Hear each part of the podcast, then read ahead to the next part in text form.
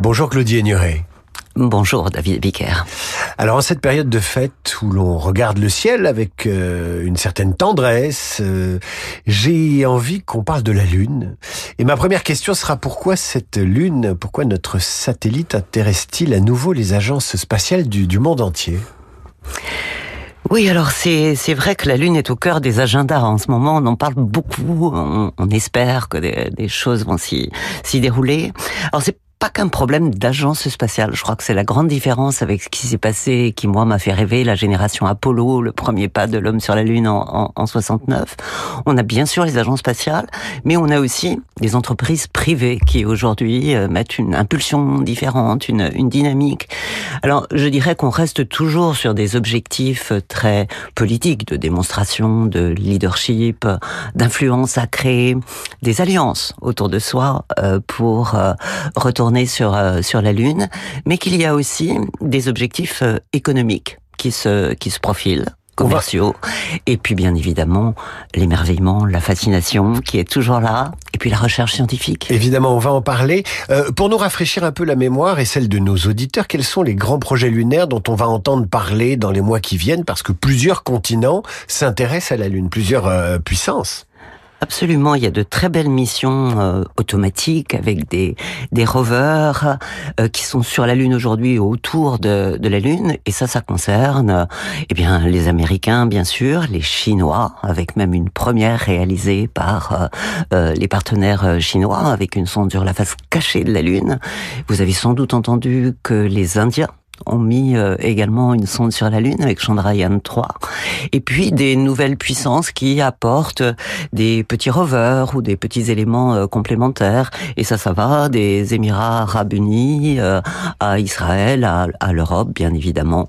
Et, et, donc il y a plein de d'agences qui effectivement aujourd'hui, sur le plan technologique, sont en capacité de s'installer sur la Lune. Tout ça pour préparer l'arrivée des humains. Alors justement, on, on, va parler de l'arrivée des humains et de ce qu'ils pourraient faire sur la Lune et surtout combien de temps, combien de temps pourraient-ils vivre sur la Lune? Avant ça, euh, l'Europe. L'Europe euh, est apparue quelque peu divisée ces derniers temps, euh, notamment sur Ariane. Euh, elle a semblé distancée dans la compétition spatiale, notamment avec les projets privés euh, américains. un, est-ce que c'est vrai? Et deux, quelle est la contribution à ces projets lunaires de, de notre continent? Mais vous avez raison de poser la, la question de l'ambition européenne et de sa présence dans cette euh, expansion euh, de, de l'humanité, je dirais, dans sa, sa capacité à, explorer. Et effectivement, il y a eu beaucoup de réunions à, à un haut niveau de prise de décision euh, au, au, niveau européen pour augmenter ce niveau d'ambition et être vraiment des partenaires qui comptent. Parce que au-delà des enjeux qu'on a évoqués précédemment, il y a aussi des enjeux juridiques de régulation. Et ce qui veut dire que la voix de l'Europe compte dans la table des négociations si effectivement elle est présente dans cette, dans cette dimension d'exploration. Alors elle va l'être puisqu'elle a pris des décisions de s'engager sur l'apport d'un cargo, un alunisseur sur la surface de la Lune. Et c'est important, se disant, on veut installer des équipages qui vont rester quelques mois, il va y avoir besoin d'une logistique, d'installation. Donc on a besoin d'apporter des charges utiles. Donc c'est un apport euh, important. Et puis vous le savez déjà, aujourd'hui, dans le programme américain qui s'appelle Artemis, destination lunaire, la capsule qui emmène les équipages, le vaisseau Orion, a un module de service qui permet le pilotage, le guidage, euh, l'apport des, des, éléments pour, euh, pour l'équipage et de fabrication européenne. C'est le European Service Module. Ça, c'est pour la fin de l'année 2024 Alors, ce module euh, Orion il a déjà fonctionné une fois, parce que mmh. le premier tiers à Artemis a déjà été fait. Fin 2024, c'est Artemis 2, c'est-à-dire que le gros lanceur américain, SLS, avec sa capsule Orion, va emmener un équipage de quatre personnes cette fois-ci, mais qui restera en orbite autour de la Lune. Il s'agit d'Artemis 3, la mission suivante, qui, elle, déposera l'équipage sur la Lune. Entre-temps, on va essayer d'installer une infrastructure autour de la Lune, qu'on appelle le Gateway, donc ce portail qui va permettre d'ouvrir ces portes de de, l'exploration. Et ce gateway est constitué de modules avec différentes fonctionnalités. Et là aussi, l'Europe a un rôle important. Donc l'Europe est présente, mais elle doit renforcer le caractère essentiel de ce qu'elle apporte pour être vraiment partie prenante à hauteur de cette nouvelle aventure euh, tout à fait passionnante qui se prépare. Si vous ne l'avez pas reconnu, la voix que vous entendez sur Radio Classique en ce moment, c'est celle de Claudie Aigneret, première femme française dans l'espace, ancienne ministre de la Recherche, des Affaires européennes, euh, docteur en médecine. Je ne vais pas vous dérouler son, son CV, mais c'est toujours un plaisir euh, d'interroger Claudie Aigneret. Alors, qu'est-ce qu'on va faire sur la Lune? Vous avez déclaré récemment, euh, la Lune, c'est un peu les archives de la Terre, mais vous parliez euh, de projets euh, d'alunissage, d'un retour des êtres humains, d'un retour de l'homme sur la Lune. Pour y passer un peu plus de temps que ce qu'on a connu par le passé, que va-t-on y faire? Alors vous avez raison, les missions Apollo, c'était cette démonstration de capacité à le faire, à poser des équipages, et la plus longue des missions a duré 72 heures. Aujourd'hui, ce retour vers la Lune, si on peut l'appeler retour, c'est pour y installer des infrastructures permanentes qui vont permettre d'accueillir des équipages, apprendre à y vivre et y travailler. Vivre et y travailler pourquoi faire? Bien sûr, avec des objectifs de recherche euh, scientifique, mais aussi préparer la suite. La planète Mars, elle est quand même très très loin, c'est complexe, il y a encore plein de sujets technologiques, euh, physiologiques à, à régler. On a besoin d'une plateforme d'apprentissage. Et c'est un passage obligé euh, d'être sur la Lune. La Lune, au point de vue scientifique, vous avez évoqué une archive de notre système solaire. Oui, la Lune, c'est un satellite très particulier, il n'a pas d'atmosphère, il n'a plus de géologie active, donc tout ce qui s'y passe, toutes ces vous parliez de lever les yeux vers le ciel et on voit ces cratères d'impact sur, sur la Lune. Tout ça est resté tel quel, est une archive qui nous permet de mieux dater, de mieux comprendre. Et d'ailleurs, une des idées est de se dire, sur la face cachée de la Lune, préservée de toute euh, perturbation, pourquoi ne pas y installer un télescope euh, de l'interférométrie qui nous permettrait d'avoir encore une, une plus belle vision sur notre système solaire. Donc ça, c'est un objectif important. Peut-être pas le moteur, mais un objectif important. Bien évidemment. Ensuite, euh, vivre, travailler sur la Lune, ça veut dire y rester quelques semaines.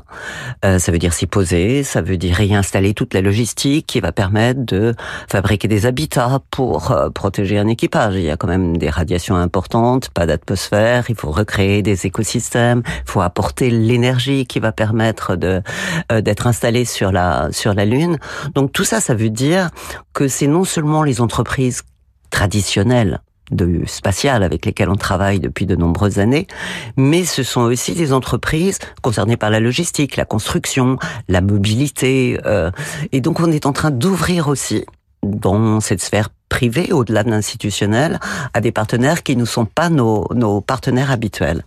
Et dans la composante, euh, vous l'évoquiez, d'enjeux de, démonstration de technologie et démonstration d'influence, c'est important parce que vous avez deux compétiteurs qui sont aujourd'hui présents, un programme Artemis à leadership américain, et puis un programme chinois la base lunaire à installer au pôle sud, ILRS, et ces deux grands partenaires fédèrent autour d'eux, par cette influence que va leur donner la, technologie et la réalisation, euh, des pays coopérants. Donc il y a aussi des constitutions d'alliances qui sont très différentes de celles qu'on a connues au XXe siècle. Donc c'est une aventure absolument intéressante à, suivre et c'est là où la voie européenne pour moi est essentielle à participer à la mise en place et peut-être alors soyons un peu utopiques ce matin à se dire que sur ce lieu qui est un ailleurs par rapport à ce que nous connaissons sur Terre, on pourra penser de façon plus solidaire, mieux organisée la façon d'organiser cette vie en commun. Il faut se souvenir que les corps célestes hein, sont quand même l'apanage de l'humanité, que c'est une forme de bien commun. Donc moi, c'est mon utopie de, scientifique et de rêveuse d'espace. Vous dites une page blanche. La Lune serait une page blanche et elle permettrait de préparer d'autres expéditions et de penser autrement les, les interactions humaines. Alors je pense que le penser ailleurs nous oblige à penser autrement, non seulement sur les interactions humaines, mais de se dire que par exemple dans un environnement aussi hostile, on va être obligé de trouver des solutions innovantes pour régler les problèmes qui seront les problèmes du quotidien. L'énergie, il va falloir apprendre à la stocker. Les déchets, il va falloir les recycler. Euh, euh fabriquer de l'oxygène, de l'hydrogène, ça va venir d'où? Il y a quelques ressources sur la Lune, au pôle sud, où il y a un petit peu de lumière et il y a des glaces d'eau. Donc il va falloir développer aussi la façon la plus sobre et la plus efficace d'utiliser ces ressources. Et toutes ces problématiques de penser l'économie circulaire, de penser la sobriété, de penser la bonne utilisation de ressources finies et limitées, c'est quand même beaucoup des enjeux que nous avons sur Terre. Donc tout ce qu'on va proposer comme innovation pour cet environnement hostile, moi je pense qu'ils seront très importants aussi pour nos enjeux terrestres d'aujourd'hui. Claudie Ignoret, vous avez consacré une grande partie de votre vie à la recherche et à la science. Il y a aujourd'hui une thèse un peu farfelue, mais qui circule sur Internet, comme quoi l'homme ne serait jamais allé sur la Lune. Alors c'est un des nombreux exemples de remise en cause de la rationalité, de la science, de ce qui est observer. Et euh, je voudrais savoir ce que ça inspire à la tête chercheuse que vous êtes, de voir comme ça la science euh, devenir, euh, de, de voir comme ça la science être malmenée, critiquée, remise en question. Alors, je vais ajouter une anecdote à ce que vous évoquez là. On m'arrête encore régulièrement dans la rue, parce qu'on me reconnaît comme astronaute, pour me demander confirmation que la Terre soit ronde ou plate. Donc euh, on a effectivement aujourd'hui des remises en question d'éléments qui sont des vérités établies par la science. Alors qu'on se pose la question d'une recherche qui n'a pas encore complètement donné la réponse à tel tel sujet qu'on ignore, qui est dans le doute dans, dans son processus de recherche, ça, ça me paraît sain et normal. Qu'est-ce que vous répondez, Claudie Ignoré, quand quelqu'un vous arrête dans la rue pour vous demander confirmation que la Terre n'est pas plate? Je confirme qu'elle est ronde.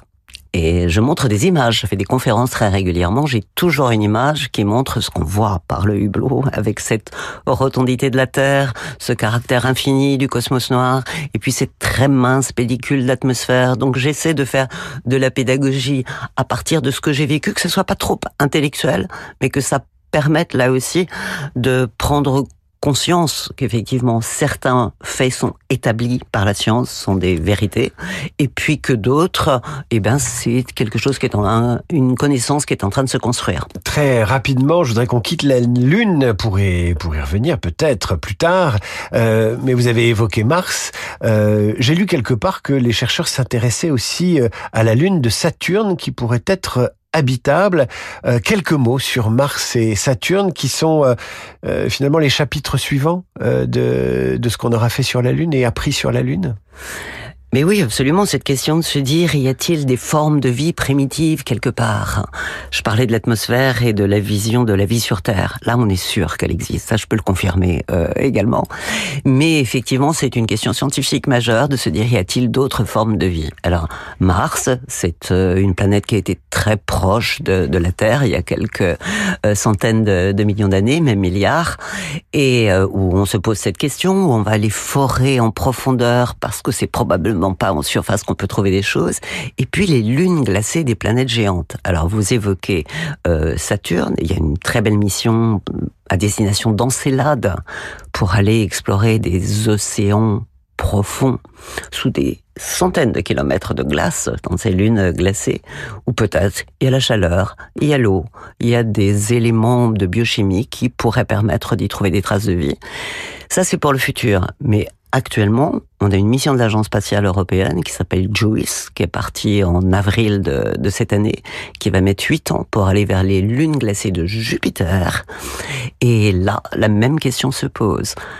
C'est une lune glacée avec des océans sous des profondeurs de glace, et donc on est en train d'explorer ces possibilités. Mais on sort même de notre système solaire pour aller regarder les planètes autour d'autres étoiles et essayer d'avoir ces critères d'habitabilité, ce qui ne veut pas dire qu'elle soit ni habitée ni habitable.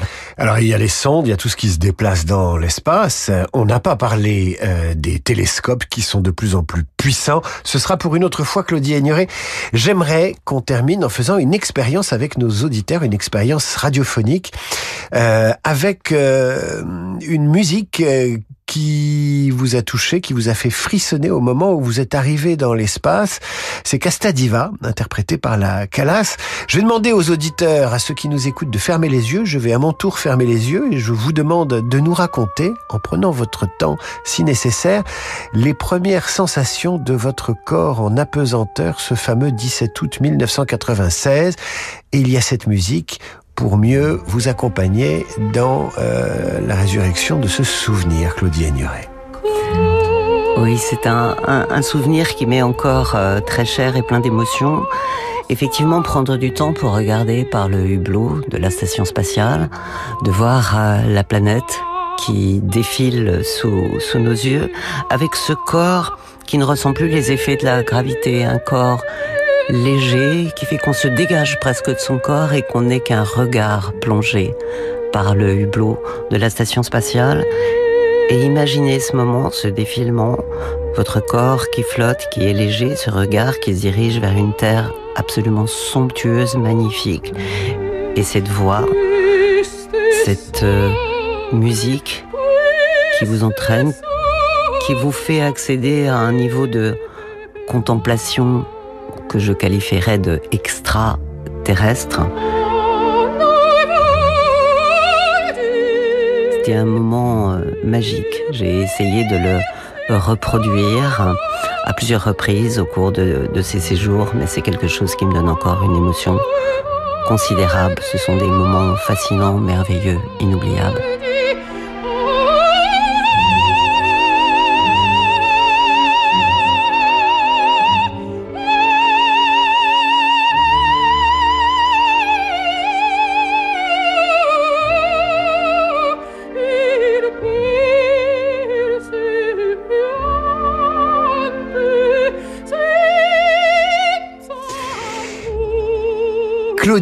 Aigneret, mille merci de nous avoir mis euh, la tête dans les étoiles avec Maria Callas. Vous revenez nous parler d'espace quand vous voudrez, cher Claudie Aigneret. À bientôt. Merci beaucoup. À bientôt, merci. À suivre le rappel des titres, la revue de presse et nous retrouvons nos esprits.